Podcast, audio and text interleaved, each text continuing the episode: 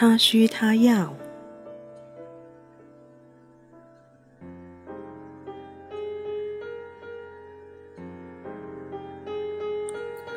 Win Windy 录制，喜马拉雅 FM 首播。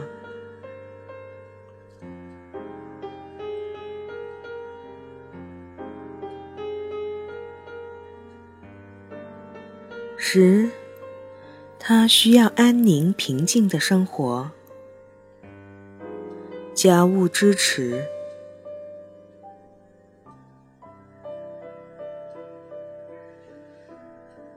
菲尔是个年轻有为的单身汉，收入颇丰，再加上车子首付款预付的比较多，所以他需要负担的贷款就很少。他的公寓环境不错，地理位置也好，装修得也很考究。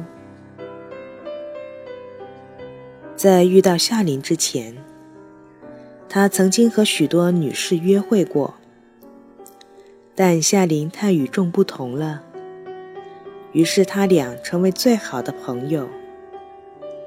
大约八个月后，他就向夏琳求婚了。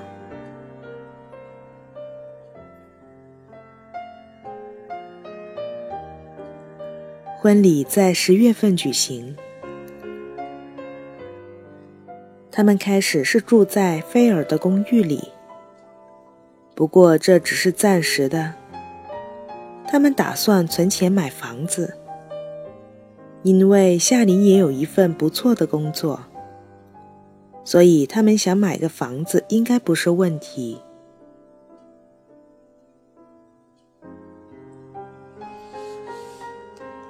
第二年夏天，他们找到了心仪的房子。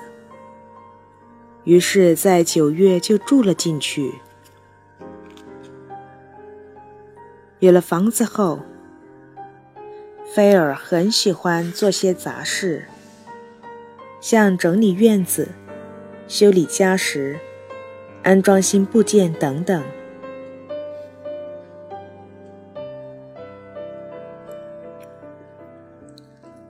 在他们第一个孩子出生前。一切都很好。生了孩子后，夏琳决定改做兼职工作，这样他们的收入一下子比原来减少了，而开支却在不断增加。菲尔一天工作十二小时，起初是部门经理。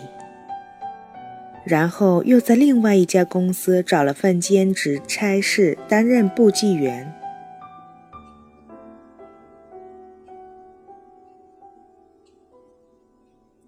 五年后，菲尔和夏琳已经有了三个孩子。菲尔依旧同时做着两份工作，不过干完第二份工作回到家里后。却仍然得不到空闲，因为家里还有许多事要他来做。夏琳需要他帮忙修理东西和看孩子，草坪也需要定期修剪，并且夏琳又在抱怨一大家人住在只有两个卧室的房子里太挤了。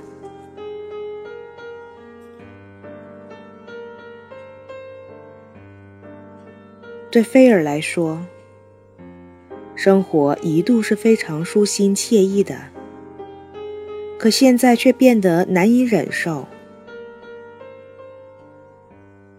他想通过看电视和看报纸来逃避眼前这些，但却没用，因为夏琳还是会打搅他，让他起床帮助收拾屋子。接着，他开始下班后不回来，和一帮同事在一起瞎混。但这只会让夏琳火冒三丈。每次菲尔下班后不及时回家帮助打理家务时，他都相当生气，并且觉得自己受到了伤害。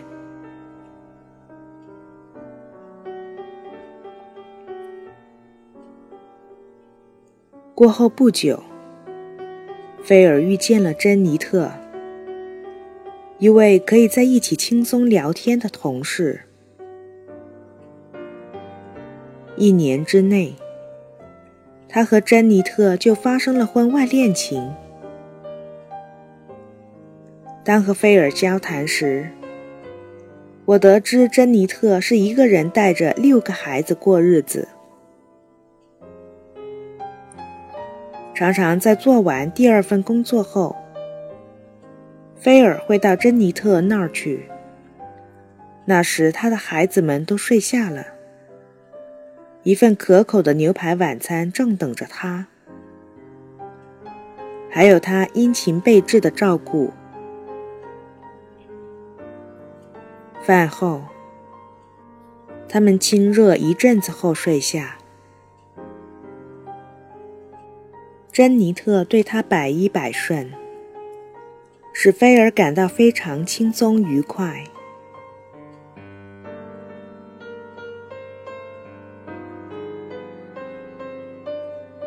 这种情况持续了几个月，期间菲尔一直都没回家。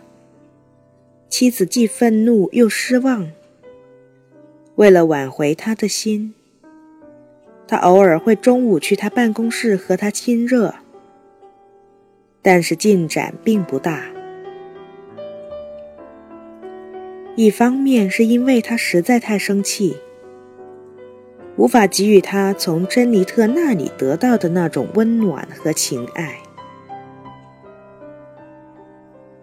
另一方面则是因为他承受的压力越来越大。大大的影响到他的健康。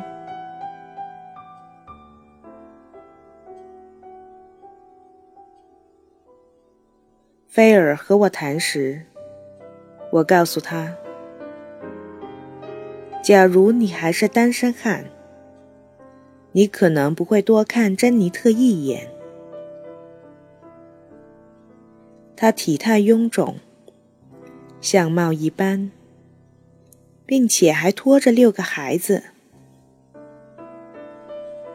她压根就不是你喜欢的那种类型的女人。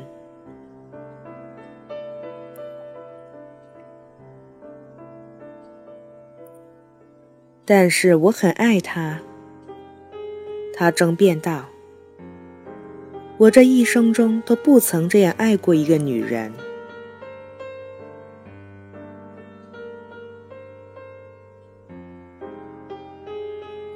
最后，夏琳没办法再忍受下去，终于离开了菲尔。他一走，菲尔和珍妮特的婚外情也就无法继续维持下去。我早就知道会是这个结果，因为珍妮特对菲尔所做的服务都是比着夏琳来的。一旦夏琳退出，竞争就不存在，珍妮特也就丧失了大部分的动力。再说了，没有任何一位妻子想在婚姻生活中以珍妮特那种关爱方式去对待丈夫。珍妮特以为菲尔已经上钩，觉得自己应该由奴隶升为将军了。于是，傍晚的牛排不再出现在餐桌上。他开始对菲尔有所要求，让他体验到了照顾六个小孩子的滋味，实在不好受。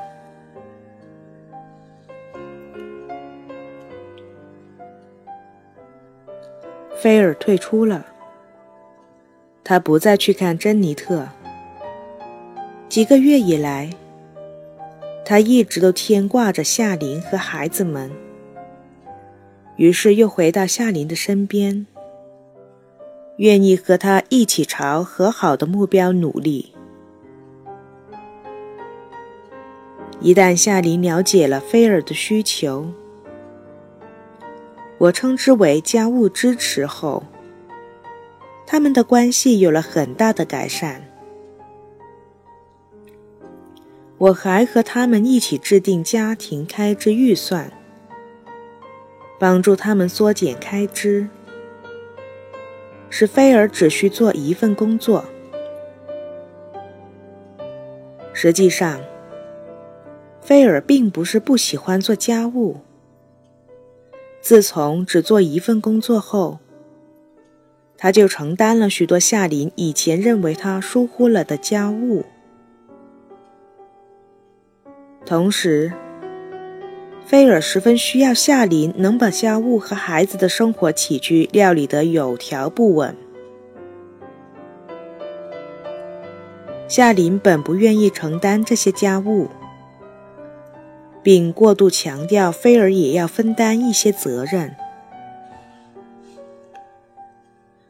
但是在菲尔做两份工作来赚钱养家时，这样的要求似乎过多了，并且导致菲尔走向极端，与珍妮特发展出不正当的关系。